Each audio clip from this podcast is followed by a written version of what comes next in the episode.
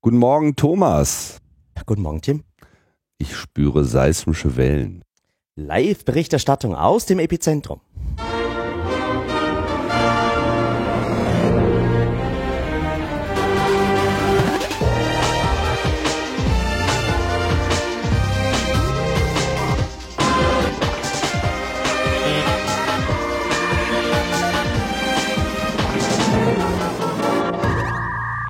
Logbuch Netzpolitik Nummer 214, jetzt in, äh, in dichter Schlagzahl. Äh, nachdem wir kurz Pause gemacht haben, kommen jetzt sozusagen alle, alle schon längere geplanten Termine äh, auf einmal hintereinander alle zusammen. Ja, und ihr habt schon mitbekommen, ich äh, habe heute auch mal wieder einen alten Vertrauten in die Sendung gebeten, nämlich den Thomas. Thomas Lohniger. Hallo Thomas. Hallo. Genau, aus Wien wieder mal. Ne? Ja, direkt aus dem Epizentrum, ähm, unserem Genau. Büro. Genau, was- äh, erklär doch mal gleich mal, was, äh, was damit jetzt auf sich hat. Wo kommt der Name jetzt her? Äh, ja, der AK Vorrat Österreich hat sich umbenannt zu Epicenter Works. Äh, Hintergrund war einfach, dass Vorratsdatenspeicherung und Arbeitskreis irgendwie nicht mehr so ganz ausdrücken, was wir machen. Ja. Ähm, und nachdem wir in Österreich ja seit 2014 dank unserer Klage keine Vorratsdatenspeicherung mehr haben und auch ganz viel andere Netzpolitik wie Netzneutralität machen, hat es einen neuen Namen gebraucht.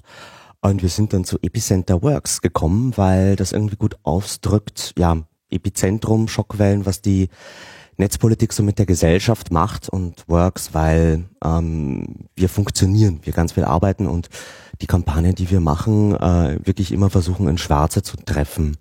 Ähm, es wirkt hoffentlich, was wir tun. Mhm. Ja, und deswegen neuer Name, aber genau selber Verein und selbe Leute. Und ja, inzwischen sind wir auch schon ein wirkliches Büro mit äh, einigen ähm, Kollegen und ähm, arbeiten ganz brav an dem Chaos, das auch ihr immer wieder besprecht. Also das Epizentrum stellt sich quasi neu auf für breitere Themenvielfalt, die ihr ohnehin ja schon immer hattet. Und mit dem Namen natürlich auch so ein bisschen internationaler, ne, wenn ich das richtig rauslese. Ja, das war uns auch wichtig, einen englischen Namen zu haben, weil in Wirklichkeit, gerade wenn man in Österreich ist, das ist so ein kleines Land, dass man ähm, ja von vornherein nach außen schaut. Einerseits nach Deutschland, aber eben auch dann nach Brüssel. Ähm, und wir arbeiten auch die Hälfte unserer Zeit an internationalen Themen. Äh, der Großteil der Netzpolitik wird heute ja schon in Brüssel gemacht und deswegen muss man dort präsent sein und mitarbeiten. Und ähm, ja, das versuchen wir mit dem neuen Namen zum Ausdruck zu bringen. Mhm. Jetzt interessiert mich natürlich auch, ähm, wie vielleicht auch so viele andere, weil man es ja dann äh, oft auch nicht so richtig mitbekommt, wenn man nicht gerade äh, seine Hände sowieso schon drin badet, wie sich so die politische äh, Situation, die gesamte politische Gemengelage eigentlich verändert hat, seitdem ihr ja ähm, mit äh, sowohl dem Wechsel des Bundeskanzlers als auch mit dem neuen Bundespräsidenten und dem ganzen Hickhack, äh, der um diese ganze Wahl herum sich da abgezeichnet hat, wie, wie sich, sagen wir mal, so die politischen Realitäten da entwickelt haben. Ja, also wir hatten eigentlich gefühlt äh, jahrelang, äh, ich glaube es war auch über ein Jahr Wahlkampf, ähm, weil der Bundespräsidentschaftswahlkampf in der ersten Runde ja so ausgegangen ist, dass keines, keine der Großparteien mehr in die Stichwahl kam. Ja. Es war nur noch der Grüne und der äh, FPÖ-Kandidat übrig, äh, Norbert Hofer und Van der Bellen. Ähm, Norbert Hofer eben so schlagender Burschenschaftler und der geistige Vater des Parteiprogramms der FPÖ und Alexander van der Bellen, der kettenrauchende Wirtschaftsprofessor und äh, eigentlich auch großer Sympathieträger bei den ähm, Linken. Und dann äh, hatten wir irgendwie die erste Stichwahl zwischen den beiden, wo van der Bellen gewann. Die wurde aufgehoben, ähm, weil es da Unregelmäßigkeiten gab und sich viele Gemeinden nicht an die Wahlordnung gehalten haben. Da sind die Leute halt irgendwie nicht gekommen, nicht gegangen und haben trotzdem unterschrieben, dass alles korrekt laut Gesetz abgelaufen ist. Dann wurde die Wahl wiederholt und bevor sie wiederholt werden konnte, wurde sie abgesagt, weil wir ähm, ein Problem hatten mit dem Briefkuverts äh, für die Briefwahl. Äh, die haben nicht richtig geklebt und äh, das war dann irgendwie so der super GAU und super peinlich. Äh, zurückgetreten ist niemand, äh, wie das so üblich ist in Österreich unter den Politikern. äh, und dann gab es eben, ja, das kann ja eben passieren. War ja deutscher Kleber, ja, einer der Fuhren des Klebers kam aus Deutschland, wurde dann extra nochmal rausgestrichen bei der Pressekonferenz. Höhere Gewalt. Und dann eben letzten Dezember hatten wir den dritten Durchgang dieser Stichwahl, der aber wieder und zwar noch deutlicher für Alexander van der Bellen, den grünen Kandidaten, ausgegangen ist. Und ähm, damit äh, haben wir jetzt einen neuen Bundespräsidenten, der auch im Unterschied zu seinem Gegenkandidaten ganz klar pro-europäisch ist, ähm, äh, für ein vielfältiges, multikulturelles Österreich steht inmitten Europas und mit der Botschaft eben äh, sich durchsetzen konnte. Das, das wurde auch gefeiert als Hoffnungssignal, gerade eben so nach Brexit, nach Trump äh, hat man das ja gebraucht, ähnlich so wie jetzt äh, die gestern die Wahl. Ja, genau. Genau. Das, ich glaube, da wird jetzt jede einzelne Wahl gefeiert, wo proeuropäische Politiker sich noch durchsetzen können. Der große Test ist natürlich Frankreich. Der steht uns noch bevor. Ja, und der um, ganz große ist Deutschland.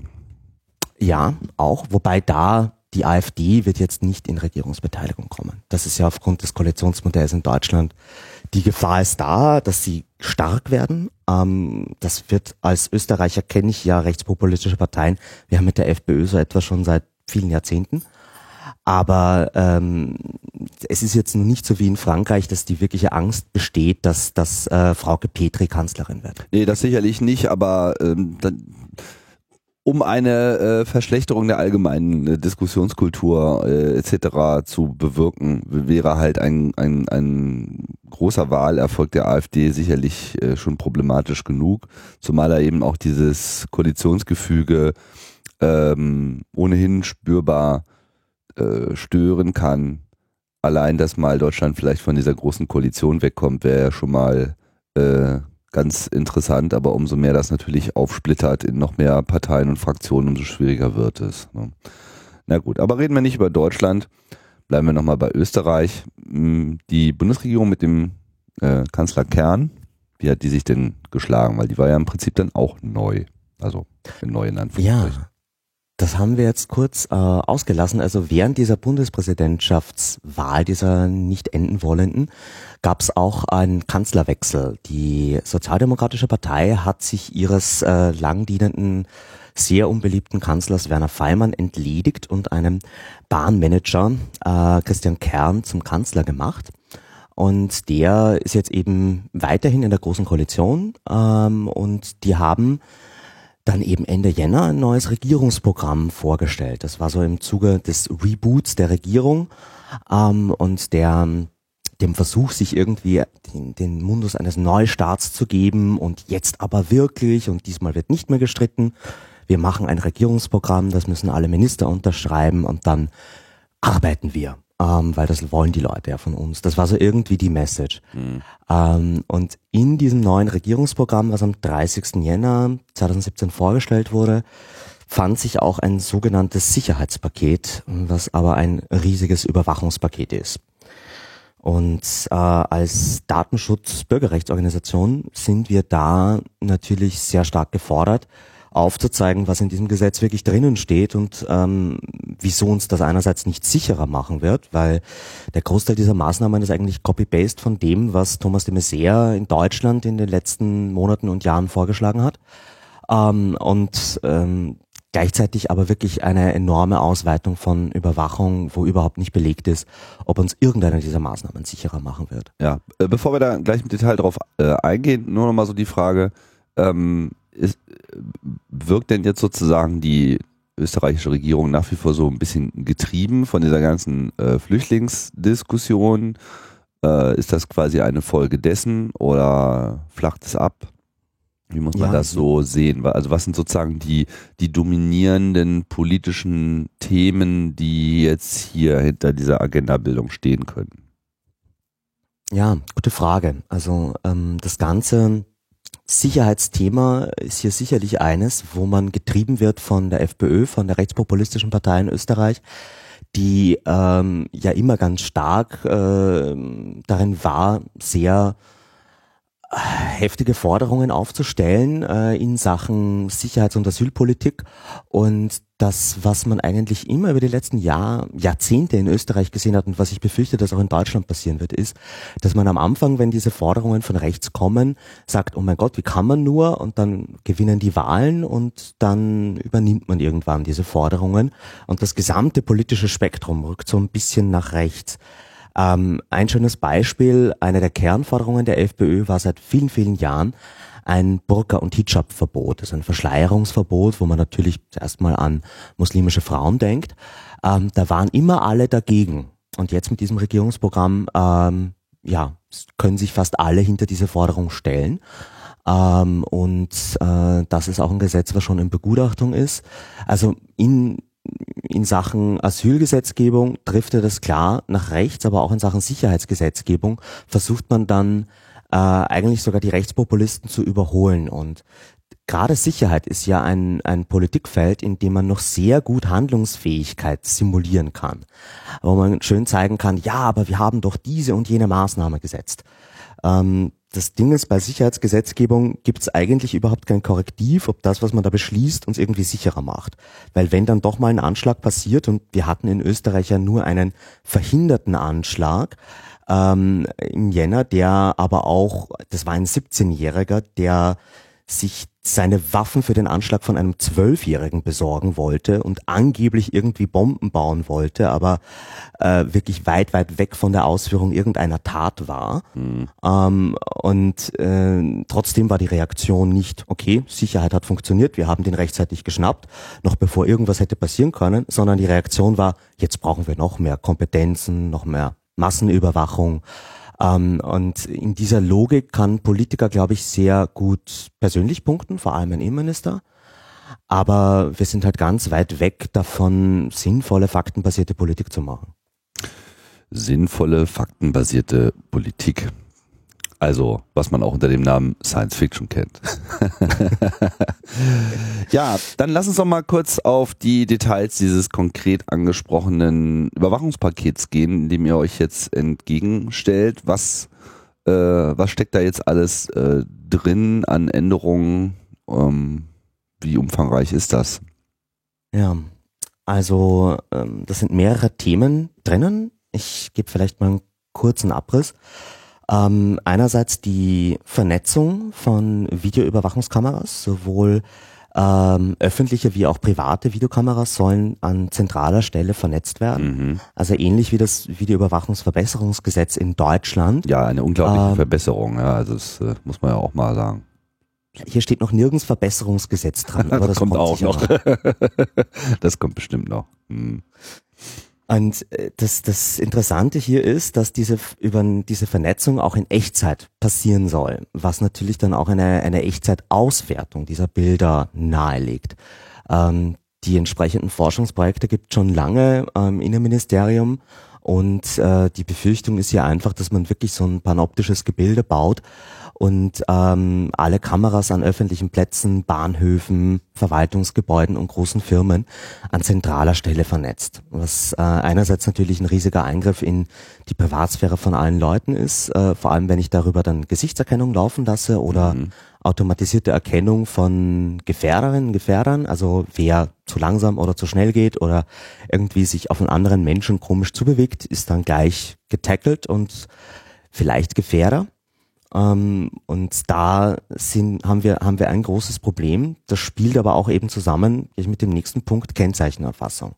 Mhm. Es soll auf allen österreichischen Städten, äh, auf allen österreichischen Straßen ähm, dort, äh, wo es schon Kameras gibt, diese verwendet werden, um die Kennzeichen von allen vorbeifahrenden Autos zu erfassen. Geht es denn dabei um mobile Installationen oder geht es da um auch äh, feste? Und gibt es solche festen Installationen eigentlich in irgendeiner Form? Es gibt solche festen Installationen zum Teil, ähm, es nennt sich Section Control. Ähm, das wird aber jetzt wirklich nur sehr punktuell verwendet, eigentlich zur Staumessung. Es gibt manche Anlagen, die ähm, äh, fest sind, die äh, die Vignette prüfen. Wir haben ja schon eine Autobahnmaut in Österreich. Ah, die, also die wird optisch ge geprüft. Genau, die wird optisch geprüft. Das heißt, da wird dann sozusagen ohnehin schon das Kennzeichen äh, gescannt. Naja, die jetzige Ver Basis für diese Verarbeitung ist, dass der wirklich nur schaut, hat dieses Auto eine Vignette? Ja, nein. Ist die Vignette korrekt oder hat er irgendwo hier vielleicht einen Haarriss äh, in der Vignette?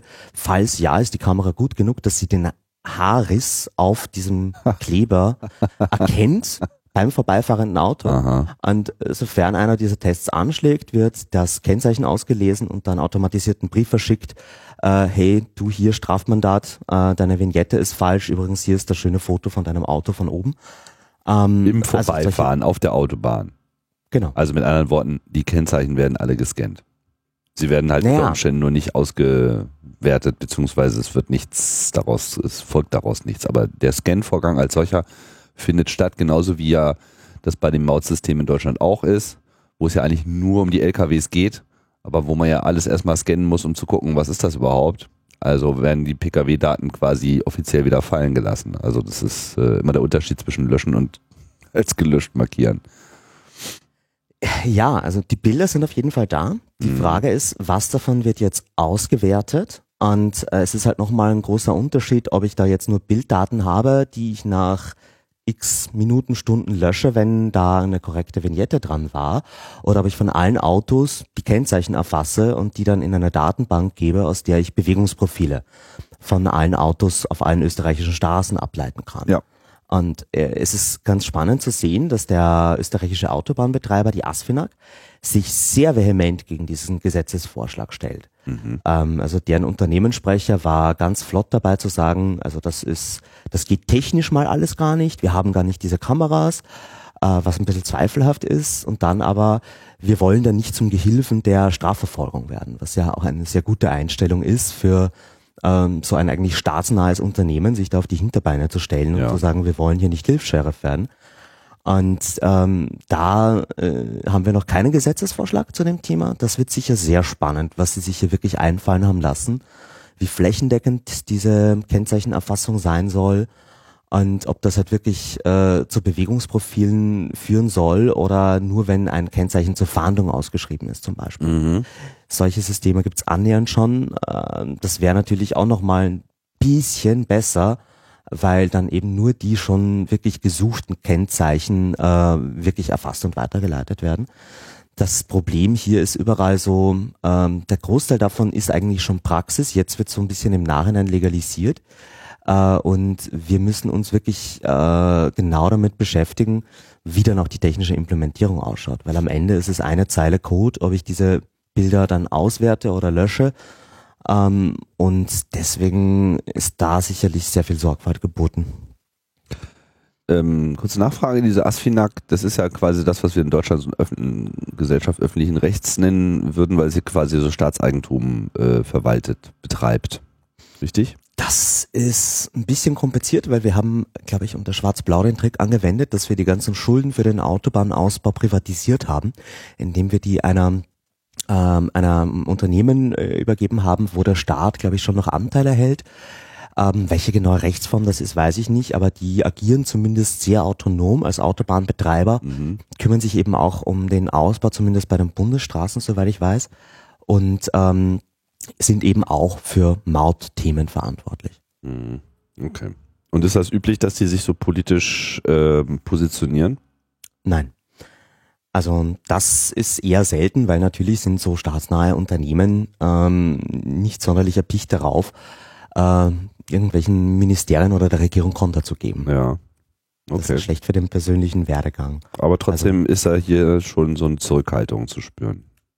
Ja. Und also denkst du, dass das eine, eine, ähm, eine moralische Zurückhaltung ist oder ob hier ähm, in irgendeiner Form eine Einschränkung des normalen Autobahnbetriebs befürchtet wird, kann ich mir eigentlich gar nicht vorstellen. Also ich glaube, dass das ähm, für die Autobahn an sol als solche ist egal, wer da jetzt irgendwie, ob das voll überwacht oder mit Privatsphäre funktioniert. Ähm, ich glaube wirklich, dass die zum Teil moralisch motiviert sind und eben aber auch ein bisschen drum fürchten, was da ihnen an, an Aufgaben vielleicht auch aufgeheißt wird von staatlicher Stelle. Mhm. Und vielleicht fühlen sie sich am Ende halt auch als Interessensvertretung für die Autofahrerinnen und Autofahrer. Das ist eh eine Gruppe, die wir hier gerne aktivieren wollen würden, weil so diese Autofahrerclubs sind natürlich eine riesige Lobby. Ja. Ähm, und es gibt noch ein anderes Thema, nämlich auch das äh, Belauschen im Auto äh, soll leichter werden. Also so ein Lauschangriff, dass man ähm, ein Auto überwacht mit Mikrofon oder eben über Systeme wie eCall theoretisch äh, um zuzuhören, was in diesem Auto gesprochen wird. Das ist jetzt schon möglich, aber mit einem sehr hohen Strafrahmen und mit hohem Rechtsschutz und das soll gesenkt werden. Also eigentlich schon für kleinere Delikte soll es möglich sein, dass man ein Auto überwacht. Äh, und da ist so ein zweites Autofahrerthema, aufgrund dessen wir hoffen, dass wir diese ganzen Autofahrerclubs hier auch auf die Hinterbeine bekommen. Die wären natürlich ein starker Allianzpartner. Mhm. Ja, denke ich auch, dass das äh, eine interessante Stoßrichtung ist. Gut, also Videoüberwachung mit Vernetzung, Kennzeichenerfassung, was ist noch in dem Paket? Lausch, ja, Lauschangriff im Auto hast du jetzt auch schon erwähnt, genau. Hm. Genau, und ähm, um diesen Bereich abzuschließen, es kommt auch eine Ausweispflicht für Busse und Züge. Ähm, das heißt, äh, im Moment ist es ja Aha. genau. Ähm, also ähm, das Ganze ist äh, von welcher Seite zäume ich das auf? Ähm, eigentlich kommt das aus dem äh, Fremdenrecht in Österreich. Ähm, der Paragraph 111 dort, der besagt einerseits so, ähm, wenn du äh, Flugzeug- oder Schiffsbeförderungsunternehmen äh, bist, dann musst du äh, die Daten deiner, äh, deiner Fahrgäste an die Behörden weiterleiten. Ähm, das ist der Grund, wieso man auch bei Schiffen angeben muss, äh, wenn der Grenzübertritt geplant ist oder Grenznähe befahren wird, äh, was für Leute auf diesem Boot sind. Ähm, das ist einerseits äh, das, was wir als PNR, äh, Fluggastdaten kennen. Mhm. Äh, das ist die Umsetzung dieser EU-Richtlinie in Österreich. Und derselbe Paragraph 111 Fremdenpolizeigesetz ist auch der Grund, wieso im Mittelmeer Flüchtlinge sterben. Weil das ist auch derselbe Paragraph, der besagt, dass das Beförderungsunternehmen die Person zurückführen muss, äh, wenn sie keinen gültigen Aufenthaltstitel oder Visa in diesem Land hat. Mhm. Und dieser Paragraph wird jetzt für Züge und Busse ausgeweitet. Ja. Das sehen wir auch in Europa, wie zum Beispiel in Belgien, dass jetzt äh, diese PNR-Daten, diese Fluggastdaten auch für Züge erhoben werden. Mhm. Ähm, und das will Österreich eben auch machen. Und zwar nicht nur in Grenzregionen. Wir sind sowieso ein kleines Land, das wäre schwierig zu bewerkstelligen, weil es jetzt äh, natürlich auch regionale Verbindungen gibt, aber sehr viel ist grenznahe. Und ähm, da will man eben auch, dass man so ein Zug- oder Busticket nur noch mit Angabe von Name, Geburtsdatum äh, und vielleicht eben auch Herzeigen eines Ausweises kaufen kann. Und ähm, das sehen wir als großes Problem, weil wenn man sich mal diese Maßnahmen zusammen vorstellt, ich kann weder mit Zug noch mit Bus noch mit Auto irgendwie nur noch anonym von A nach B kommen. Ja. Äh, wenn ich die U-Bahn verwende, bin ich durch diese Videoüberwachung und Gesichtserkennung auch schon betroffen und damit habe ich eigentlich ein komplettes Panoptikon und ich kann irgendwie nur noch spazieren gehen, wenn ich von Stadt A nach Stadt B gehen will und das nicht in irgendeiner Datenbank aufscheinen soll. Mhm. Beunruhigend. Ja, sehr. Ähm, und äh, da merkt man schon irgendwie so diese Tendenz bei diesem ganzen Überwachungspaket, es geht wirklich darum, alle Menschen in Österreich zu überwachen. Also jeder verliert ein riesiges Stück Privatsphäre durch äh, diese Vorschläge.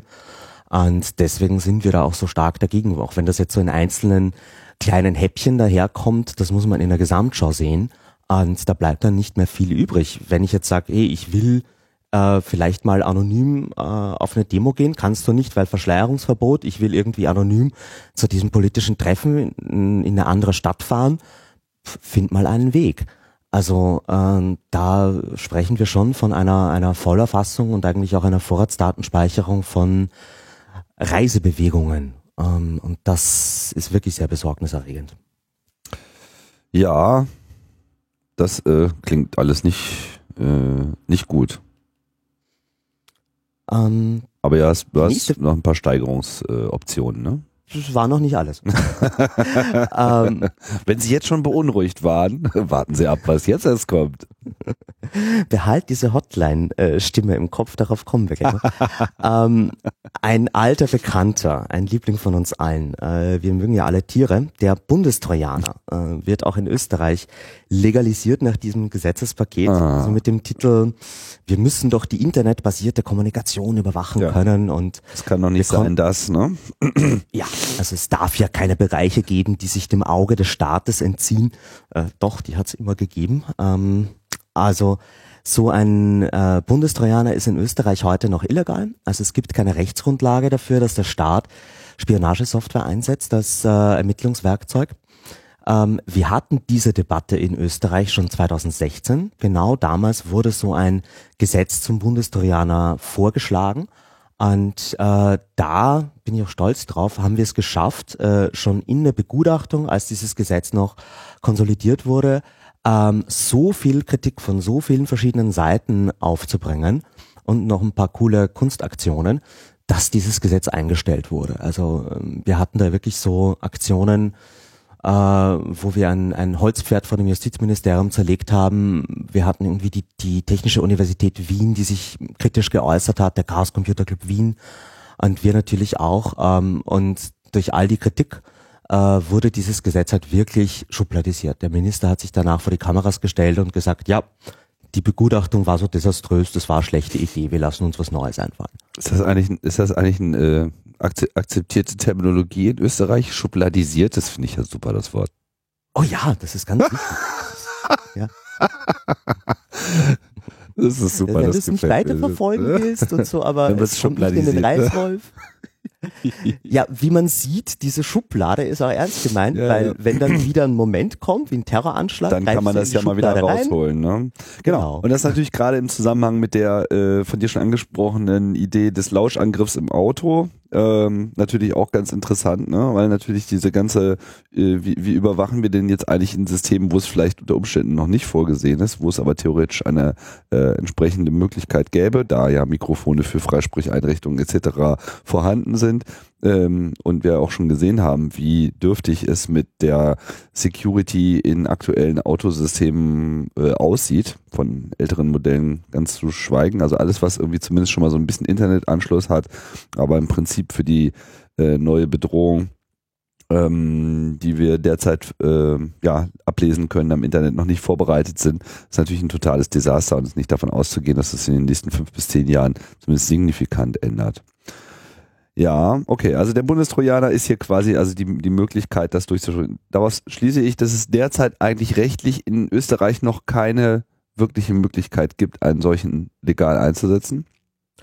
Genau. Also es gab einen Fall, wo er eingesetzt wurde, aber das war noch aufgrund einer alten Strafprozessordnung ähm, 2008. Da gab es auch eine Kommission danach, die gesagt hat, ähm, das ist ein sehr heikles Instrument und, und äh, sich sehr auch an der deutschen Rechtordnung orientiert hat. Also eine Quellen-TKU, eine Online-Überwachung ist unter gewissen Umständen möglich, mhm. aber eine Online-Durchsuchung, dass ich wirklich auf dem Rechner mir mal anschaue, was sind dort für Fotos, für Adressen, für Kontakte, das geht gar nicht, das ist nicht verfassungswidrig. Ähm, und ähm, die Frage ist dann natürlich, wie baust du eine Software, die irgendwie das Skype überwacht, aber eigentlich sonst nicht weiß, welche Dateien auf diesem Rechner sind. Es gibt eine riesige Latte an Problemen mit so einer Software schon allein. Du manipulierst ja das Zielsystem. Du musst ja in diesen Rechner eindringen. Damit manipulierst du die Beweismittel, die du danach eigentlich vor Gericht ähm, verwenden wirst. Da haben wir auch darauf hingewiesen, dass das in Österreich aufgrund der Rechtsordnung ganz, ganz schwierig ist. Ähm, und am Ende natürlich das, was Linus eh schon öfters ausgeführt hat, dass ab diesem Zeitpunkt, wo es Bundestrojaner gibt, der Staat ja auch ein Interesse daran hat, dass Sicherheitslücken offen bleiben und dass wir alle unsicherer werden. Mhm. Ähm, und deswegen glauben wir, das geht ganz genau in die falsche Richtung. Das wird uns gefährden und nicht sicherer machen. Und ähm, ist auch einfach kein Preis, den man zahlen soll. Man muss damit leben, dass Leute sich auch mal unbeobachtet kommunizieren können. Und deswegen sind wir da ganz klar gegen den Vorschlag. Ja. Also du wirst wahrscheinlich die Sendung von gestern noch nicht gehört haben, aber das schließt sich äh, sehr gut an die Debatte an, die ich hier auch mit Frank Krieger geführt hatte zum Thema Security im Allgemeinen und was da so zuletzt äh, vorgefallen ist. Unter anderem eben auch diese Trojaner und äh, Kfz-Überwachungsfrage kam da zur Sprache von dem Desaster, äh, was uns allen bevorsteht unter dem Deckmantel IoT mal ganz abgesehen. Ne? Ja. Wie heißt es mal so schön? Das, das S in IoT steht für Sicherheit. Der ist gut. Ich will einen Sticker da. ähm, gut. gut. Bundestrojaner. Zur nächsten Grauslichkeit. Was ist noch im ja. Paket? Ähm, so, jetzt kommen wir zu sehr, ja, zu zwei sehr interessanten Punkten. Einerseits Fußfessel für Unbescholtene. Das werdet ihr aus Deutschland auch kennen. Also das wird ja auch dort im BKA-Gesetz gerade in Deutschland diskutiert oder wenn es nicht schon beschlossen ist. Also unbescholten ähm, ist natürlich jetzt hier eine, eine, Definitionssache. Ne? Also das wird natürlich in der politischen Debatte nicht so äh, paraphrasiert. Ja, Sie sagen äh, Fußfessel für Gefährder. Ja, äh, Gefährder, hier, das ist eine ganz... Genau, aber Wer ist ein Gefährder? Das ist eine gute Frage. Also Fußfessel ist ein Instrument des Strafvollzugs. Das gibt es für verurteilte Straftäter im Moment als Alternative zum Gefängnis. Damit die irgendwie nicht dem Staat auf der Tasche liegen und von ihm durchgefüttert werden müssen, kriegen sie halt eine Fußfessel, können zu Hause sein, sind aber in ihrer Bewegungsfreiheit eingeschränkt. Also ein klares Haftmittel. Ähm, das will man jetzt verwenden für Gefährder. Wer ist denn ein Gefährder? Ein Gefährder ist definitiv niemand, der verurteilt ist. Ein Gefährder ist auch niemand, der verdächtig ist. Ein Gefährder ist niemand, wo ich einen konkreten Verdacht habe, dass der ähm, ein, eine Straftat begehen wird oder begangen hat und äh, die Spitze des Ganzen ist, in dem Vorschlag der Regierung heißt es auch, dass eine Fußfessel für abstrakte Gefährder geplant ist. Mhm. Also das ist die Vorstufe zur Vorstufe. Abstrakt. Und äh, ja, genau. Ähm, und äh, da sehen wir ein riesiges Problem, deswegen sagen wir auch Unbescholtene, weil das sind nicht verurteilte Menschen, ähm, die hier äh, wie, wie ähm, Verurteilte behandelt werden. Das ist eine Aushöhlung der Unschuldsvermutung.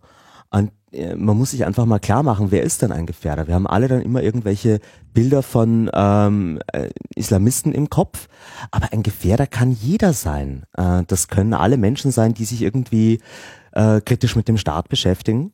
Und äh, da sehen wir ein riesiges Problem, weil äh, damit einfach die Unschuldsvermutung abgeschafft wird. Und ähm, da haben wir noch keinen Gesetzesvorschlag zu diesem Thema. Aber wir können uns nicht vorstellen, dass das irgendwie verfassungskonform machbar ist.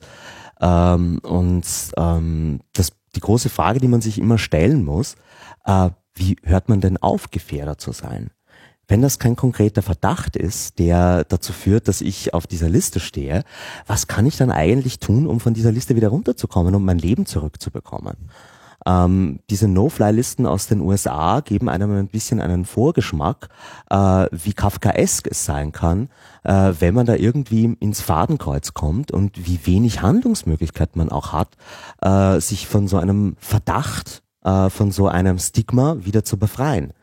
Äh, deswegen wäre es ganz wichtig, dass man hier eigentlich sagt, nein, das geht so absolut gar nicht, weil da einfach äh, grundsätzliche rechtsstaatliche Prinzipien gebrochen werden. Also ich äh, kenne natürlich, also weder bin ich Experte in der deutschen Rechtslage noch ist mir die österreichische äh, besonders vertraut, aber äh, ich könnte mir vorstellen, dass es ja, es gibt ja schon diese Grau- äh, und Übergangsbereiche sowie äh, Schutzhaft. Also wenn man sozusagen schon so eine konkrete ähm, Anhaltspunkte äh, hat, ja, für irgendwelche vorbereitende Maßnahmen, um dann sozusagen zur Verhinderung von etwas äh, solche Maßnahmen an, anzugreifen. Also wo sozusagen die Alternative zu so etwas tatsächlich eine In Inhaftnahme wäre. Ja. Genau. Ähm, kann ich jetzt nicht genau benennen. Weiß ich, gibt es in äh, Deutschland so einen ganz dünnen Bereich, wo das irgendwie greifen könnte. Das ist ja sozusagen der, der, der, der äh, Diskussionsraum, der sich da zunächst einmal auftut, um diese Fußfesseldiskussion aufzumachen. Aber ich sehe natürlich da einen Punkt. Also damit wollte ich nur sagen, sicherlich lässt es sich auch argumentieren, äh, hier von, wenn auch kleinen Zielgruppen zu sprechen, ähm, die, sagen wir mal, einen Gefährderstatus haben, der schon über das Unbescholtenheits, äh, Unbescholtenheitszustand hinausgeht. Aber natürlich ist es hier wie bei vielen Sachen, dass man natürlich hier schnell so einen Dammbruch vermutet, dass man sagt, na ja, okay, jetzt ne, mit solchen Begriffen wie abstrakte Gefährder äh, erweitert man das Ganze und schafft quasi dann Haftbedingungen für Leute, die unter der derzeitigen Rechtslage auf gar keinen Fall äh, in irgendeiner Form, zumindest auch nur zeitweise, ähm, in Haft genommen werden dürften. Absolut. Ähm, und äh, das ist eben genau diese, diese Aushöhlung des, des Rechtsstaats, äh, die man vielleicht sich auch mal in fünf oder zehn Jahren vorstellen muss, wenn die sozialen Kämpfe härter werden und es gibt viele Anzeichen dafür, dass das passieren wird, dann kann man all diese Gesetze auch gegen ganz andere gesellschaftliche Gruppen einsetzen und man muss keinen Beistrich dafür ändern. Ja, und vor allem, wenn also, auch so die, ähm, sagen wir mal, die Regierung an sich so ein bisschen auch äh, aus einem anderen Lager kommt, die es äh, jetzt nicht so ganz genau nimmt, dann hat natürlich das perfekte ähm, Rechtspaket am Start, um genau so eine Repression dann eben auch durchzuführen. Also ich würde mir jetzt mal vorstellen, ähm, bei der Zahl von Gefängnisinsassen, die die türkische Regierung allein in den letzten halben Jahr so produziert hat, dürfte es wahrscheinlich auch schon mit der Kapazität so eine Sache werden. Aber in dem Moment, wo man dann quasi den Rest der Bevölkerung, der einem irgendwie komisch vorkommt, noch mit einer Fußfessel ausstatten kann, das werden wir sicherlich auch noch sehen. Ne? Ja, und ich meine, im Moment äh, sind diese Fußfesseln nur etwas, das äh, deine, deine, deinen Standort äh, feststellt, aber es ist ein leichtes, da irgendwie auch noch ein Mikrofon mit einzubauen oder andere Technik, die äh, diese Person überwacht. Und gerade eben diese Einschränkung von Privatsphäre als am Ende ja auch Einschüchterungsmittel, äh, da stellt sich auch die Frage, würde das jetzt ähm, einen Anis Amri davon abbringen? Äh, eine Straftat auszuführen. Also kann man mit diesem Mittel überhaupt Terroristen davon abhalten, die wirklich ja ihr eigenes Leben in diesem mit diesem Tatmoment auch verwirken, ähm, dass dann oh okay, dann GPS-Trail war irgendwie vorher an der falschen Stelle. Ja gut, das ist natürlich, ähm, also gerade der Fall ist natürlich in dem Zusammenhang mit der Fußfessel hier äh, wild diskutiert worden. Ich würde sagen, da könnte man auch sogar sogar noch einen Punkt machen. Ja, man hat sozusagen jemand im Auge, äh, der wird dann irgendwie über längeren Zeitraum auch schon äh, überwacht, also auch konkret B bewacht oder äh, zumindest eng überwacht, dann. Die hat äh, Residenzpflicht in Deutschland, ja. Ja, genau, und, genau. Und dann, dann kommt halt, beziehungsweise man, man, man kann halt dann sozusagen äh, aus dieser erhöhten ähm, Problemlage, die man bei ihm dann äh, schon sah, ja, könnte man ja auch ableiten. Okay, äh, meinetwegen bist du jetzt hier in Deutschland, aber äh, was du machst, kommt uns irgendwie ein bisschen äh, Spanisch vor. Die Frage ist, weil er war ja sozusagen schon im Prinzip aus seinem, äh, auf dem Weg nach draußen. Also er war ja sozusagen schon in Abschiebung, nur dass die nicht durchgeführt werden konnte, äh, wegen dieser üblichen Problematik mit äh, Tunesien in dem Fall spielt er nicht mit, es liegen nicht die richtigen Papiere davor, etc., Pass fehlt, ja, was halt quasi sich in Klärung befand. Also im Prinzip war er ja sozusagen schon ähm, on its way out, aber dann eben dann doch nicht und an der Stelle wäre natürlich diese Fußfessel eine denkbare, ich sage nicht muss sein, aber eine denkbare politische Diskussion, äh, Option, die äh, dem Zusammenhang auch diskutiert wurde. Also worauf ich eigentlich hinaus will, ist, will dem Ganzen jetzt nicht das Wort reden. Ich denke, dass es auch sehr wichtig ist für Aktivisten, an der Stelle sehr gut zu unterscheiden, weil man sich natürlich auch immer schnell in der öffentlichen Debatte ähm, in die Ecke gestellt sieht, so nach dem Motto, ja, ihr beschützt ja hier nur die Terroristen und ihr beschützt ja so. Und wenn, wenn man das sozusagen von vornherein alles komplett rausrechnet und sagt so, nee, das sind alles Unbescholten, ne? um diese Argumentation umzudrehen, was ich auch nachvollziehen kann, bin ich mir nicht ganz so sicher, ob man dann immer so den, den Durchgriff in der Argumentation auch erhält, den man sich äh, vorgestellt hat. Das mal so als Anmerkung. Ja, also für uns, aufgrund des Texts, der jetzt vorliegt, können wir nur von Unbescholtenen sprechen, weil das eben noch nicht mal Menschen sind, die, äh, in, äh, die als Verdächtige geführt werden. Mhm. Ähm, und äh, so wie der Text jetzt vorliegt, könnte das auch äh, jeden österreichischen Staatsbürger treffen, der aus der Türkei oder Ägypten zurückkommt. Mhm. Ähm, wenn wir da ein konkretes Gesetz haben, werden wir das natürlich anpassen, aber im Moment ist es bewusst gewählt, um auf diese Abkehr von der Unschuldsvermutung hinzuweisen.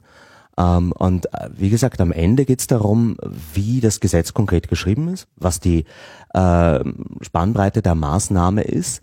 Äh, und man muss diese Gesetze immer auch nach Schlechtwetterprinzip lesen. Gerade äh, nach der Türkei, nach Trump, nach Ungarn und Polen. Äh, man muss sich auch vorstellen, was passiert, wenn genau dieses Gesetz mal in die falschen Hände kommt. Und ähm, deswegen ist für uns jetzt wichtig, dass hier mal eine Strafmaßnahme bei Leuten eingesetzt wird, die noch nicht verurteilt sind. Ähm, wenn da natürlich jetzt äh, unbescholten ist, so die, die Zuspitzung davon auf der Kampagnenwebseite. Ähm, aber ich, wir sind da auf jeden Fall äh, gespannt, was für ein konkretes Gesetz äh, vorgelegt wird. So, haben wir denn jetzt die Liste schon durch? Es kommen noch kleine Punkte. Einerseits mal die staatsfeindliche Bewegung. Da geht es dem Vernehmen nach um sowas wie Freeman und Reichsbürger, also ähm, diese neue, häufig äh, rechts einzuordneten Bewegungen, die glauben irgendwie, es gibt noch das Deutsche Reich und den äh, Deutschland oder Österreich als Staat ablehnen und als Firma sehen. So dieses ganze Gedankengut, äh, was ja auch äh, an einiger Stelle schon ähm, da, dazu geführt, dass es gab diesen einen Fall in Deutschland, wo ein Polizist erschossen wurde von von so einem Verrückten. Richtig. Ähm, und äh, in Österreich gab es noch keinen solchen Fall, aber diese Bewegungen sind auch hier aktiv und äh, haben auch schon, äh, glaube ich, ein paar hundert Mitglieder und äh, sind natürlich sehr nervig für die Verwaltung, dadurch, dass die äh, gerne sehr lange Pamphlete dort einbringen und so seitenlange Beschwerden, die dann von den Behörden auch geprüft werden müssen. Deswegen gibt es da jetzt gerade eben so diese Gegenwehrreaktion äh, mit diesem Gesetz, dass man sagt, ähm, wir haben jetzt eben eine staatsfeindliche Bewegung als neuen Straftatbestand definiert. Und äh, wenn man sich dieses Gesetz aber genauer anschaut, dann trifft das eben auch wieder, so wie es geschrieben ist, zum Beispiel Leute, die sich gegen äh, Bauprojekte aus Umweltgründen stemmen, die zum Beispiel sagen, nein, wir wollen jetzt in Graz kein neues Wasserkraftwerk, äh, wie es gerade der Fall ist, und dann vielleicht auch aktiv versuchen, mit Besetzungen den Bau zu verhindern. Ähm, die Heimburger Aubesetzung in Österreich ist so ein historisch wichtiger Fall, der zur Gründung der Grünen Partei geführt hat. Die wären heute Staatsfeinde. Ähm, auch Leute, die sich gegen Asylabschiebungen äh, stellen, wären als Staatsfeinde einzusortieren. Das ist im Grunde äh, jede Bewegung, und wir sprechen hier nicht von Organisation, sondern eine diffusere Bewegung, die staatliche Autorität nicht anerkennt oder äh, sich diese selbst anmaßt äh, und den Vollzug äh, von diesen Entscheidungen des Staates oder von auch kleinen Gemeinden ähm, versucht zu verhindern. Also das sind auch Leute, die sich zum Beispiel am Stammtisch über den Bürgermeister aufregen und sich überlegen, mit normalem zivilen Ungehorsam äh, ein Zeichen zu setzen. Ähm, auch äh, Kunstformen, das was das Zentrum für politische Schönheit zum Beispiel macht, könnte man als staatsfeindliche Bewegung klassifizieren. Und all diesen Leuten drohen jetzt äh, bis zu zwei Jahren Haftstrafe. Und äh, da, wo es dann wirklich äh, bedenklich wird, ist der Bereich, äh, wenn man in die Vorstufe geht. Also wenn ich, äh, wenn sich solche Gruppen auf äh, Bücher berufen, auf ähm, zum Beispiel irgendwelche Historiker oder Philosophen, dann können auch diese Personen, die sozusagen die geistigen Vater davon sind, äh, mit einem Jahr Haftstrafe äh, belangt werden. Und es geht in den Erläuterungen auch explizit darum, die Verbreitung einer Gesinnung einzudämmen. Und solche Meinungsdelikte sind in Österreich neu. Sowas hatten wir bisher noch nicht, bis natürlich auf die Verbotsgesetze. Ähm, aber hier wurde wirklich sozusagen schon allein das ähm, Verbreiten einer Gesinnung unter Strafe gestellt. Und das ist auch wieder eine Bestimmung, äh, die, die aus unserer Sicht klar verfassungswidrig ist äh, und die es eigentlich auch nicht braucht, weil man kann ja äh, solchen äh, verrückten Herr werden. Und äh, sicherlich ist das für die Verwaltung ein gewisser Aufwand. Aber das, was hier als äh, Mittel gewählt wurde, ist einfach weit über dem, was man bräuchte. Mhm. Feier. Das klingt nicht gut. Und überhaupt nicht. Also es gibt auch in demselben Gesetz äh, werden äh, Angriffe gegen Beamte äh, jetzt härter bestraft. Ähm, also es ist so, ähm, wenn ich ein, ein äh, Polizisten oder auch einen Schaffner anrempel äh, und der hat einen leichten Kratzer davon, dann wird das jetzt genauso äh, bestraft wie die fahrlässige Tötung mehrerer Menschen. Ähm, also man irgendwie kommen wir in Österreich sowieso immer mehr in so ein Feindstrafrecht, dass sich der Staat versucht gegen ähm, seine Bürger zu wehren. Und dieser Gedanke zieht sich gerade vor allem in der Novelle der Strafgesetzordnung durch und es ist aus unserer Sicht sehr bedenklich. Oh ja, das auf jeden um, ähm. Fall. Ich meine, genau äh, dasselbe läuft ja in Deutschland auch gerade ab. Also genau so ein Gesetz ist auch gerade beschlossen worden. Ja, also wie gesagt, das ist großteils Copy-Paste aus Deutschland mit ein bisschen Verzögerung. Mhm. Ähm, äh, ein Punkt, der in Österreich zu fast überhaupt keinen Debatten führt, der aber in Deutschland sicherlich ähm, heißer diskutiert würde, ist Bundesheer im Inneren. Ähm, also es soll unter dem Assistenzeinsatz des Bundesheeres innerhalb von Österreich eben sollen mehr Kompetenzen der Polizei auf das Bundesheer verlagert werden. Ähm, und äh, wir haben jetzt schon so, dass zum Beispiel alle Botschaften von äh, Soldaten bewacht werden, die dann eben auch in normalen Polizeistationen ihre Unterkunft haben. Ähm, und wir haben auch den Einsatz von neuen Detektionstechnologien, biometrischen Identitätsfeststellungstechnologien. Äh, und da wird auf jeden Fall in dem Bereich mehr ausgebaut. Wir haben auch gerade einen äh, ehemaligen Polizisten als Verteidigungsminister. Und da passiert gerade eine sehr ähm, gefährliche Vermischung von, von militärischen und, mhm. und polizeilichen Aufgaben.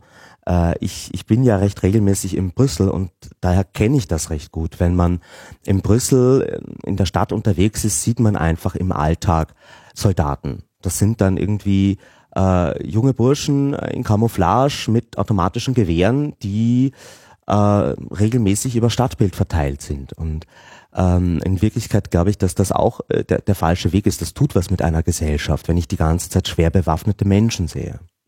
Absolut. Ist das sozusagen schon, also warum stehen die da?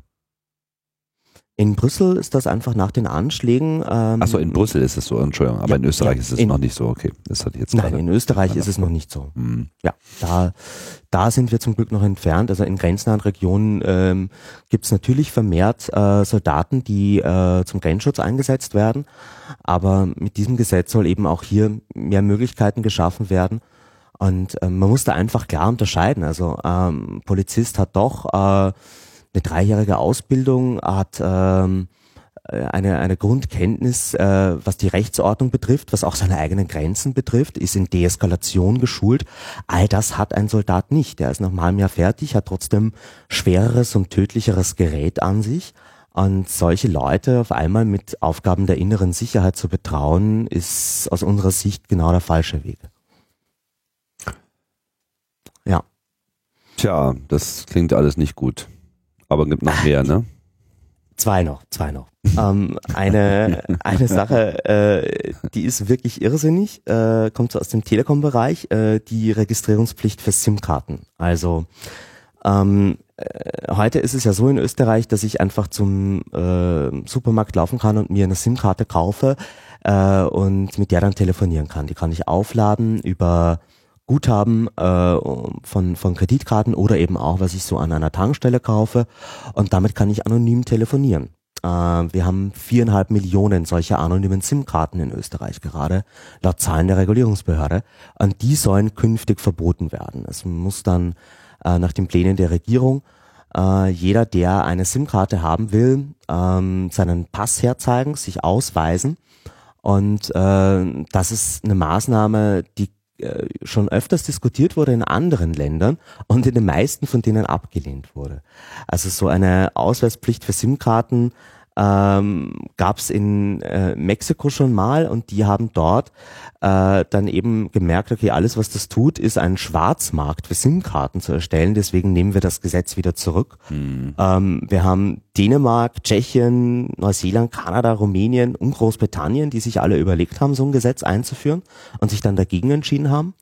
In Großbritannien, sogar nach den Anschlägen von London 2005, gab es eine eigene Kommission, wo nur die ganzen Sicherheitsbehörden drinnen saßen. Die haben sich das angeschaut und gesagt, nein, macht uns nicht sicherer, werden wir nicht tun, führt nur zum Schwarzmarkt. Ähm, Cecilia Malmström, damals noch 2012 EU-Innenkommissarin, hat auch äh, mal auf eine parlamentarische Anfrage gesagt, ja, Mandatory SIM Card Registration, some Member States have it, wir haben es uns angeschaut, aber es bringt nichts. Und trotzdem will man das jetzt in Österreich einführen. Ähm, und wir sagen auch hier, wo ist der Nachweis, dass uns das sicherer machen wird? Ähm, das ist halt eigentlich auch nur wieder so diese Symbolanlassgesetzgebung, die aber überhaupt nicht von Fakten getrieben ist und die ähm, als Maßnahme einfach klar abzulehnen ist. Ja. Und das, der letzte, ja, das, ich wollte hm? gerade sagen, das klingt ja ähm, jetzt ähm, zwar alles nicht schön, aber es ist immerhin keine Vorratsdatenspeicherung. das ist der letzte Punkt. ähm, es soll auch wieder eine Ah, yes, Applaus. Natürlich. in Österreich kommen. Ähm, der Grund, wieso ich das hier als letztes und nicht als erstes Thema habe, ist, weil laut dem Text der Regierung, wir haben hier nur das Regierungsübereinkommen, das Gesetz, darauf warten wir gespannt. Aber die nennen das Vorratsdatenspeicherung. In Wirklichkeit, äh, so wie es da drin steht, ist es aber Quick Freeze. Wo ist der Unterschied? Ähm, bei der Vorratsdatenspeicherung überwache ich ja ähm, die Telefone und äh, IP-Adressen von allen Menschen in einem Land und speichere die alle für einen gewissen Zeitraum weg, weil irgendwer von denen vielleicht später mal ähm, straffällig werden könnte. Und bei Quick Freeze ist es genau andersrum. Ich speichere gar nichts, außer von den Leuten, ähm, die äh, explizit, ähm, wo es explizit einen Anfangsverdacht gibt, wo ich sage, okay, die Person, die will ich mir jetzt anschauen. Diese Hürde ist am Anfang sehr niedrig. Ähm, da kann einfach die, die Sicherheitsbehörde hergehen und sagen, von dieser Person bitte ab jetzt alle Daten speichern. Dann, um auf die Daten zuzugreifen, brauchen Sie aber einen richterlichen Beschluss. Und wenn der Richter diese, diesen Zugriff auf die Daten ablehnt, werden sie gelöscht und die Person wird verpflichtend darüber informiert, dass sie überwacht wurde in diesem Zeitraum. Und äh, so wie die das da reinschreiben, wäre das wirklich eben keine Vorratsdatenspeicherung, sondern Quick Freeze, was in Deutschland ja immer als Alternative diskutiert wurde. Mhm. Und wenn wir wirklich dieses Ding so bekommen, könnten wir damit leben, weil das wäre, in manchen Fällen ist es sogar besser, wenn nicht sofort äh, die Daten beauskunftet werden, äh, sondern wenn man sich zuerst mal irgendwie sagt, wir ähm, wollen jetzt mal irgendwie, dass nichts mehr gelöscht wird, für Zeitraum sechs Monate maximal.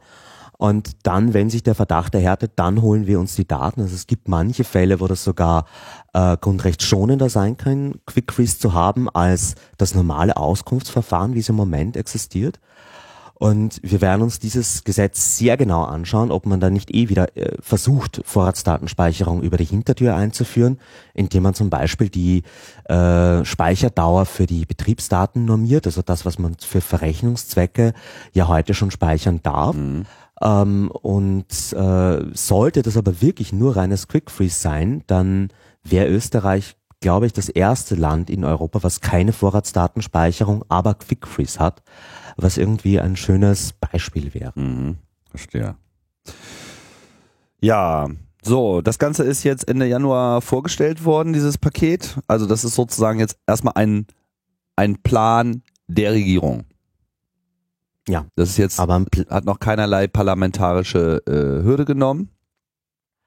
also es wurden äh, schon die ersten Gesetze eingebracht, aber eben erst äh, zwei von mh, wahrscheinlich doch so an neun, zehn, die sie brauchen, um das alles umzusetzen. Eingebracht im Ähm. Sinne von ähm, jetzt auch schon durch das äh, im Parlament diskutiert oder erstmal nur veröffentlicht und das soll dann alles in einem Paket abgestimmt werden. Also es schaut so aus, als wenn sie lauter kleine Häppchen machen und nicht ein großes Paket, Mhm. obwohl sie es so als Paket eben präsentiert haben. Also ähm, dieses Überwachungspaket haben wir jetzt aufgeschnürt. Was wird jetzt passieren? All diese Gesetze werden von den relevanten Ministerien in Begutachtung geschickt. Dann werden wir natürlich als NGO äh, juristische Stellungnahmen dazu abgeben. Das, die haben wir schon, die ersten abgegeben. Da kann man auf epicenter.works gehen und dann gibt's eine Themenseite zum Überwachungspaket. Da sieht man alle Themen nochmal aufgelistet und eben auch unsere juristischen Stellungnahmen, sofern die reinkommen. Die müssen sich sehr beeilen, weil in dem Regierungsprogramm gibt's vor allem auch fixe Zeitleisten. Also bis äh, März muss alles vorgeschlagen werden, also in Begutachtung gehen. Und bis Juni wollen sie alle diese Gesetze im Parlament schon verabschiedet haben. Das heißt, sehr kurze Gesetzgebungsperioden ähm, und für uns jetzt gerade eben maximale Mobilisierung, weil hier gibt's viele Dinge, die wir klar ablehnen und verhindern wollen. Und in diesen ähm, paar Monaten, die uns noch bis Ende Juni bleiben, werden wir alles unternehmen, um diese Gesetze jetzt so noch zu verhindern. Ähm, und äh, wir haben dazu eine neue Kampagne gestartet, äh, www.überwachungspaket.at. Da kann man sich informieren über diese Themen und auch gleich selber aktiv werden. Wir haben da, äh, wie es so irgendwie üblich ist in, in den Kampagnen, die wir tun, äh, Werkzeuge gebaut, um sich mit den Abgeordneten im Nationalrat in Kontakt zu setzen und denen zu sagen, wo ist der Nachweis, dass uns das sicherer macht. Äh, diese Maßnahmen sind alle summa summarum äh, abzulehnen. Wir haben hier einzelne Kritikpunkte, äh, die, die man den Abgeordneten mitteilen kann. Äh, und es geht darum, einfach die Sensibilität zu erhöhen und ihnen klar zu machen, ähm, dass da auf jeden Fall keine Sicherheit in diesem Paket drinnen ist, sondern eigentlich nur Massenüberwachung. Und ähm, der, es gibt mehrere Möglichkeiten, das zu tun. Klar, man kann irgendwie Social Media verwenden, um mit den Abgeordneten zu sprechen oder ihnen eine E-Mail schicken. Aber die große neue Sache, die wir hier gebaut haben, ist eine Hotline, unter der man direkt mit Abgeordneten sprechen kann. Ähm, das ist äh, eine Neuentwicklung. Also wir haben uns da an amerikanischen Tools Call Congress orientiert ähm, und man kann hier einfach eine Telefonnummer anrufen und sich dann mit einem Abgeordneten verbinden lassen. Aber man kann auch eine Anruferinnerung erstellen lassen und dann jeden Wochentag zu einer von sich selbst festgelegten ähm, Zeit angerufen werden von uns, um mit einem Abgeordneten verbunden zu werden. Mhm. Und ähm, ich, ich äh, will dazu noch was sagen, weil dieses äh, Abgeordneten anrufen, das ist, glaube ich, für die meisten Menschen eine ziemlich hohe Hürde. Ähm, das ist aber wirklich der effektivste Weg, um ähm, bei politischen Themen mitzureden und um wirklich Druck auf die Entscheidungsträger auszuüben. Das macht enorm Eindruck wenn da normale Menschen anrufen und man muss mit denen keine elendslangen Gespräche führen. Einfach nur zu sagen, äh, ich äh, bin gegen dieses Überwachungspaket, äh, wo ist der Beleg, dass uns das sicherer machen wird, das reicht eigentlich schon, um ähm, die politische Kalkulation zu beeinflussen. Mhm. Weil die wissen, dass die Hürde sehr hoch ist. Und je mehr Menschen wirklich zum Hörer greifen, und äh, entweder einmal oder eben vielleicht auch zwei, dreimal. Diese Erinnerung kann man jedes Mal wegklicken. Man kann auch äh, nicht abheben, wenn wir anrufen oder einfach äh, in dem Menü, was dann kommt, äh, zwei statt eins wählen. Ähm, wir haben das wirklich sehr userfreundlich gemacht, um es den Leuten so einfach wie möglich zu machen, mit ihren Abgeordneten in Kontakt zu treten. Ähm, weil wir kennen das von den europäischen Kampagnen genau, solche Tools braucht's, um wirklich bei den Abgeordneten anzukommen. Ähm, sehe ich das richtig? Ihr habt da quasi so eine Art Telefonanlage äh, programmiert. Ja, also wir basieren hier auf Twilio, auf einer ähm, API, mit der man recht äh, schön eben so Telefonsysteme bauen kann. Und das ganze Ding ist Open Source ähm, auf GitHub, den, das werden wir verlinken. Mhm. Äh, und die Hotline ist äh, 0043 für Österreich. 27 20 50 88. Rufen Sie jetzt an. Rufen Sie jetzt den Abgeordneten neben Ihrer Landesflagge an.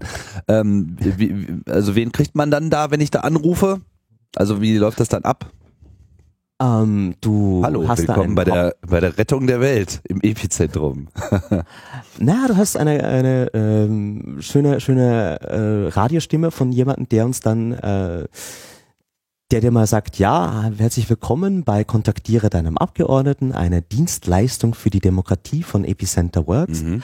Und dann hat man ein Hauptmenü, wo man sich eben eine Anruferinnerung machen kann oder direkt mit einem Abgeordneten sprechen kann, einem zufälligen oder eben einem, äh, die haben alle eine ID bei uns auf der Webseite, die kann man eingeben und dann ist man direkt mit diesem einen Abgeordneten verbunden. Man kann sich nochmal Argumente vorsagen lassen. Wir haben da eben auch so Infotapes und äh, Feedback gibt's und äh, Abmeldung von dieser Anruferinnerung. Also es soll wirklich so einfach wie möglich sein. Und wenn man so eine Anruferinnerung hat, ist es vielleicht ein bisschen mehr, ist man mehr genatscht, auch etwas für äh, die eigene Demokratie zu tun, weil äh, dieses mit von den eigenen Bürgern zu hören, ist gerade in Österreich sehr unüblich. Mhm. Die Abgeordneten sind es gewohnt, eigentlich isoliert äh, in ihrem Parlament arbeiten zu können, über diese Themen zu entscheiden. Und vielleicht gibt's mal hier und da eine Bürgerinitiative, die man dann in einem eigenen Ausschuss schubladisieren kann. Aber es gibt eben nicht diese, diese inhaltliche Auseinandersetzung, dass Leute mal wirklich sagen, also ich habe diese und jede Bedenken und ich sehe das so und so. Ähm, aber genau das braucht's, weil Demokratie ist immer die Summe aller Stimmen von Leuten. Und ähm, wenn wir diese Stimmen nicht bis zu den Abgeordneten bringen, dann glauben die, es ist eh okay, was sie gerade tun. Und Stimmen in diesem, dieses Mal wirklich im wahrsten Sinne des Wortes. Also hier geht's äh, wirklich darum, die Stimmen äh, erklingen zu lassen. Ich sehe hier auch gerade ganz neue Betätigungsfelder für äh, Podcaster hier durch entsprechend äh, hochmotivierte Menüführung solche Systeme zum Erfolg zu, zu geleiten. Wir sind extrem offen für alle Vorschläge. Ähm, Drücken Sie gesagt, eins für den Lauschangriff im Auto. Zwei für den Bundestrojaner. Oder bist du mir, stehst du mir auf Fußfesseln? für jeden was dabei. Sehr schön. Also äh, super super Sache. Ich finde es immer erstaunlich, wie er da äh, kampagnenmäßig auch neue Maßstäbe äh, setzt, insbesondere durch die Ablage der ganzen Entwicklungen als Open Source. Ähm, das heißt, hier geht jetzt auch nochmal der Ruf an Leute, die sich jetzt nicht unbedingt mit Österreich und äh, deren Gesetzgebung im Kern beschäftigen, aber vielleicht für die eigenen Projekte ähm, solche ähnlichen Systeme auch gerne mal an den Start bringen könnten. Dann kann man sich das alles bei GitHub herunterladen und im Prinzip für seine eigenen Bedürfnisse anpassen. Ganz genau. Also freie Lizenz, offener Code. Ähm, solche Kampagnentools nutzen sich natürlich ab. Man muss gezielt sie einsetzen. Also das mit dem Faxen, was wir damals im Europaparlament gemacht haben, geht heute nicht mehr, weil die kommen nicht mehr auf Papier raus, sondern einfach in irgendeine Outlooks-Mailbox. Ähm, aber Telefon ist so eine Technologie, die sie jetzt schwer abdrehen können. Und äh, je personalisierter man die Leute kontaktiert, umso besser ist es ähm, eine E-Mail ähm, und vielleicht auch Facebook-Nachrichten kann man noch irgendwie wegfiltern. Aber wenn da jetzt wirklich ein Mensch zum anderen spricht, dann, dann hat das einen, eine, einen Effekt auf diese Leute in diesen Parlamenten. Und alle äh, Menschen in Österreich, die das hier hören und die irgendwie eines dieser Themen oder vielleicht zwei oder drei nicht okay finden, äh, ruft dort an, sagt ihnen das. Das macht einen riesigen Unterschied. Und äh, wenn ihr es nicht tut, dann dürft ihr euch nachher auch nicht beschweren darüber, dass dieses Gesetz so gekommen ist. Das alte Lied.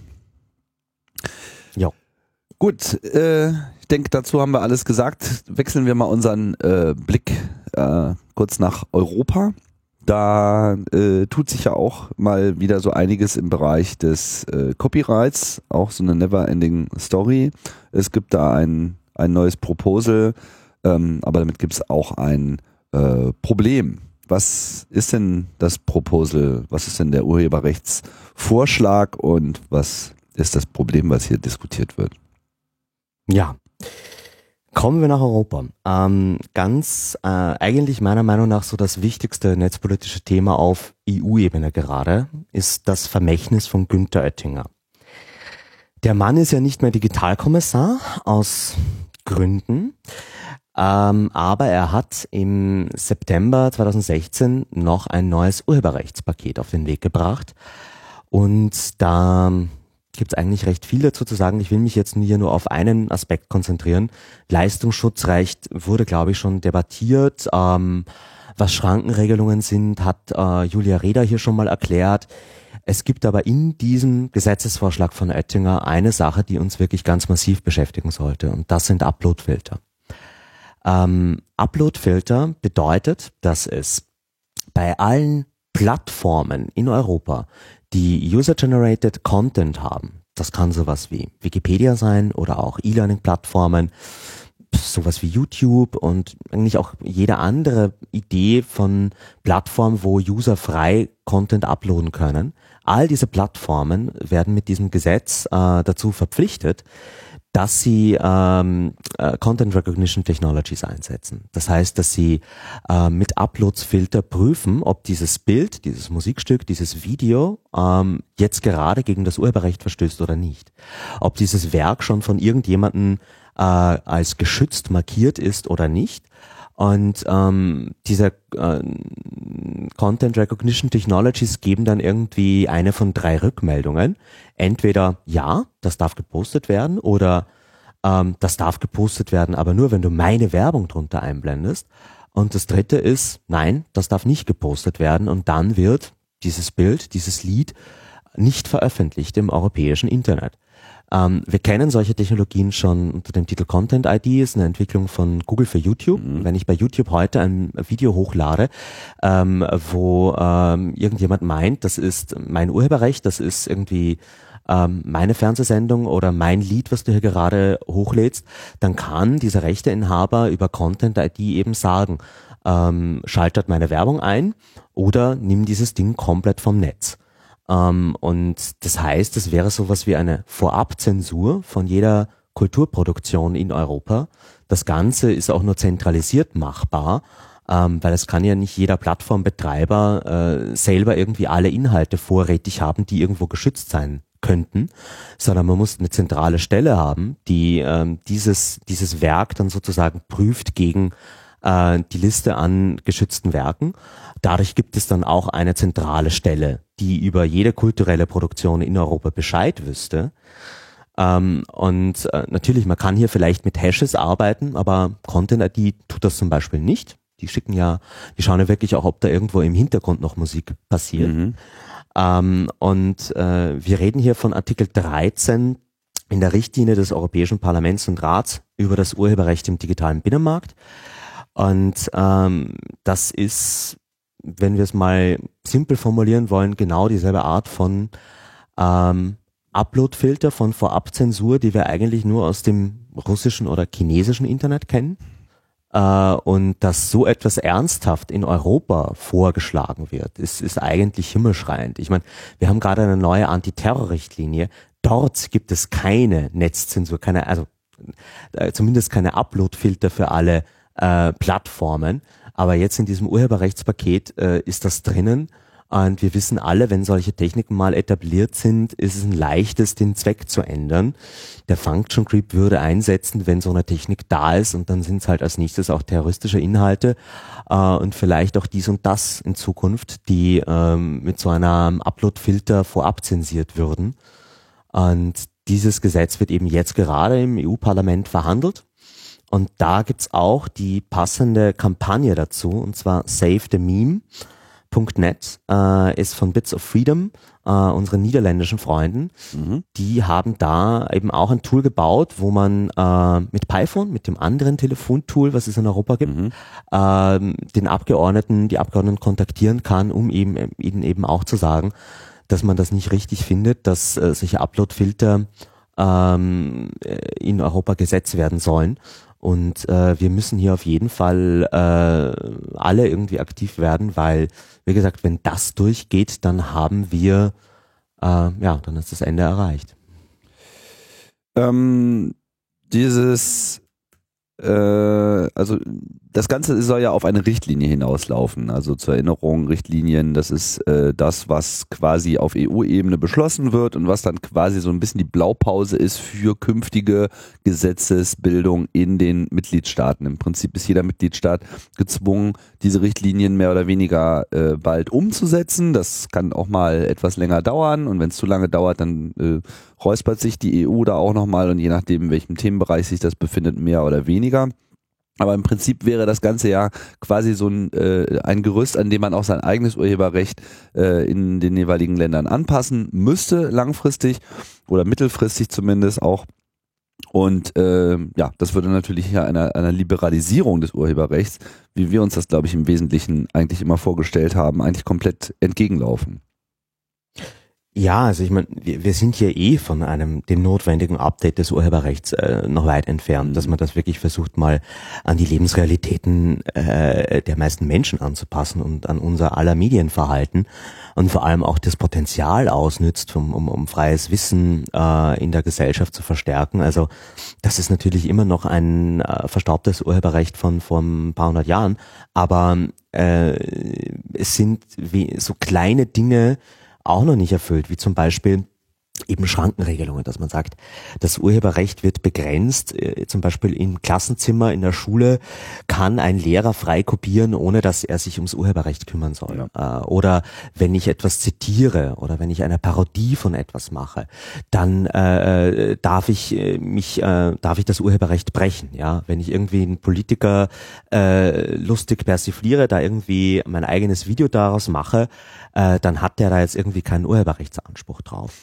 Diese Schrankenregelungen gibt's in dieser Richtlinie, aber es sind Kann-Bestimmungen. Mhm. So ist das auch jetzt schon und das führt dazu, dass du in dem einen Land äh, darfst du irgendwie Parodie machen, im anderen nicht. In dem einen Land gibt's Panoramafreiheit, dass du irgendwie von der Straße ein Gebäude fotografieren kannst und der Architekt dieses Foto nicht zensieren kann. Im anderen äh, ähm, wäre das illegal. Und diese Schrankenregelungen sollten verpflichtend werden. Das wäre so das Minimum an äh, Verbesserung im Urheberrecht, das wir eigentlich bräuchten. Ähm, aber auch das ist jetzt im Moment noch nicht drin. Ähm, und wie gesagt, wir sind jetzt am Anfang von einem Gesetzgebungsverfahren. Das Ganze muss erst durch Rat und Parlament durch. Dann geht es in den Trilog. Und das heißt aber, wir müssen uns jetzt in der ersten Lesung im Parlament, wo wir historisch immer die besten Karten haben, weil Abgeordnete halt noch eher auf Bürger hören, Mhm. da müssen wir uns alle einbringen oder beziehungsweise äh, vorher hatte ich ein Thema für die Österreicher, jetzt habe ich ein Thema für die Deutschen. Ähm, wenn man in Brüssel spricht mit den Leuten und das habe ich ähm, letzten letzten Montag gemacht, wie ich dort war. Ähm, bei EDRI herrscht die Meinung vor, das ist ein deutsches Proposal von einem deutschen Kommissar und äh, sowohl im Rat wie auch im Parlament äh, hören viele Leute auf diese Argumente, dass Uploadfilter eine ganz schlechte Idee wäre. Aber es sind eben gerade die deutschen Abgeordneten von SPD und Union, ähm, die hier noch klar für diesen Vorschlag sind und ähm, die eigentlich hier ihre Position ändern müssten. Ansonsten gibt es wenig Chancen, dass man dieses äh, Proposal nochmal verhindern könnte. Ein deutsches Problem. Ja. Ja, wir haben ja Aber auch durchaus gemerkt, europäischen Problem. Genau, wir haben ja auch durchaus gemerkt, dass also äh, Widerstand gegen solche ähm, Richtlinienvorschläge der Kommission äh, über den äh, Weg des Parlaments eine realistische Chance haben. Also es gab auch negative Beispiele, aber es gab auch genauso viele gute Beispiele. Man schaut sich nur die Datenschutzgrundverordnung äh, an. Äh, weitere Beispiele könntest du wahrscheinlich nennen. Ich gerade nicht aus dem Kopf, aber Widerstand ist möglich. Ja, also im Europaparlament haben wir eigentlich äh, recht gute Karten. Also das ist auch wirklich das Parlament, mit dem ich am liebsten arbeite, weil Argumente dort was zählen. Und die Leute, mit denen du dort sprichst, die haben alle ein freies Mandat. Die sind nicht unbedingt an ihren Club, an ihrer Partei gebunden. Das heißt, wenn ich diesen einen liberalen, Sozialdemokraten, Konservativen, die kann man alle überzeugen, wenn die merken, okay, das ist ein Thema, wo äh, es öffentliches Interesse gibt, wo es gute Argumente für die eine oder andere Richtung gibt, dann bilden die sich ihre eigene Meinung. Ähm, und äh, das ist eher selten. Meistens in den nationalen Parlamenten ist es so, dass man die Sprecher der Clubs, der Parteien überzeugen muss, und die geben die Richtung vor und, und äh, was der Einzelne, die einzelnen Abgeordneten denken, ist eigentlich egal. Im Europaparlament äh, gibt es dieses freie Spiel der Kräfte und das führt in den meisten Fällen zu besseren Entscheidungen. Und das macht es auch möglich, eben ähm, durch diesen persönlichen Kontakt mit Abgeordneten wirklich einen großen Einfluss in die Entscheidung zu haben. Gut, wie, äh, also wer engagiert sich hier besonders? Also Bits of Freedom haben wir schon äh, gehört. Edri hat ja auch hier nochmal eine äh, Stellungnahme veröffentlicht dazu. Äh, Ja, ja. Gibt's viele, es gibt ein paar äh, Videos, die wir verlinken. Wir haben ein gutes äh, Paper, das diese ganze Richtlinie, das Gesetz auseinandernimmt. Und äh, IDRI ist auf jeden Fall der Hauptansprechpartner ähm, für dieses Thema und ähm, man sollte sich dort irgendwie informieren und äh, eben bei safethememe.net vorbeischauen und dort ähm, auch eben auf den Call-Button klicken, Abgeordnete anrufen und denen sagen, was man von Upload-Filtern in Europa hält. Genau. Unsere Meme, schützt, schützt die Meme. Bitte. F- früher waren es irgendwelche Vögel. Jetzt sind es komische Bildchen im Internet, aber äh, soweit ist es halt mit uns jetzt schon gekommen. Ne? Wir müssen uns um unsere Emoticons äh, kümmern. Ah, save the Emojicon. Gute Idee. Ja, Thomas. Vielen Dank, sage ich mal. Das äh, sollte, glaube ich, für diese Ausgabe äh, erstmal reichen. Die Logbuchnetzpolitik-Hörer äh, werden jetzt ohnehin äh, mit Content vollgestopft, nachdem sie erst äh, eine Sendepause beklagt haben. Kommt mir nicht so. dann, dann wird doppelt zurückgezahlt. Nee, aber immer wieder äh, schön die äh, Einblicke auch aus Österreich und natürlich auch aus Europa hier noch mit reinzubekommen, da wir dann doch äh, oft sehr fokussiert auf die Vorgänge in Deutschland sind. Da passiert ja auch äh, genug. Ja, Epizentrum ähm, kann sicherlich auch Unterstützung äh, gebrauchen, nehme ich an. Ihr nehmt sicherlich auch Spenden an für eure Aktivität, aber noch lieber wäre es äh, euch, wenn die Leute tatsächlich sich telefonisch verbinden lassen. Ja, also äh, wir, wir, wir leben von Spenden. Ähm, das ist der einzige Weg, äh, unsere Arbeit unabhängig äh, machen zu können. Ähm, damit finanzieren wir irgendwie den ganzen Betrieb hier und äh, sind ja inzwischen doch schon äh, fünf Leute und wir werden auf jeden Fall die nächsten Monate nichts anderes machen, als uns um dieses Überwachungspaket zu kümmern. Ähm, okay, gut, die Netzneutralität gibt's auch immer noch, aber es ist genügend zu tun und äh, solche Gruppen zu unterstützen, wenn, wenn man die Arbeit wichtig findet. Wobei, wie gesagt, uns geht's vor allem darum, dass die Leute jetzt zum Hörer greifen und ähm, selber bei 0720 20 50 88 anrufen und äh, wirklich, das ist so der jetzt so ein, vielleicht als Schlusswort, ähm, ich mache das jetzt doch schon irgendwie jetzt einige Jahre und ich kann nur sagen, äh, so bei der Demokratie mal eine bisschen aktivere Rolle zu haben, ist auch wirklich gut für die geistige Gesundheit, weil man weiß einfach, dass man was getan hat. Ähm, in vielen Fällen kann man auch mithelfen, dass Entscheidungen besser werden. Man kriegt nicht immer alles, was man sich gewünscht hat, aber es hat einen Einfluss. Und äh, gerade in so Zeiten, wo das Gesamtgefüge äh, wirklich ins diffuse, nicht faktische, das heißt gefährliche abdriftet, es ist wichtig, äh, sich ja selber auch mal so ins, ins Gewissen zu gehen und zu schauen, hey, was kann ich eigentlich tun? Wo betrifft mich das? Und äh, dann dementsprechend selbstbestimmt zu handeln. Das ähm, kann ich jedem empfehlen. Das, damit kann man dann auch irgendwie ruhiger schlafen. Genau, damit ich ruhiger schlafen kann, klicke ich hier auch gerade mal den äh, Spenden-Button und äh, ihr Hörer und Hörerinnen, ihr solltet das auch tun. Und Thomas, dann machen wir Schluss. Ich sage vielen, Danke. vielen äh, Dank nach Wien und äh, ja, tschüss an alle Hörer. Bis bald. Ciao.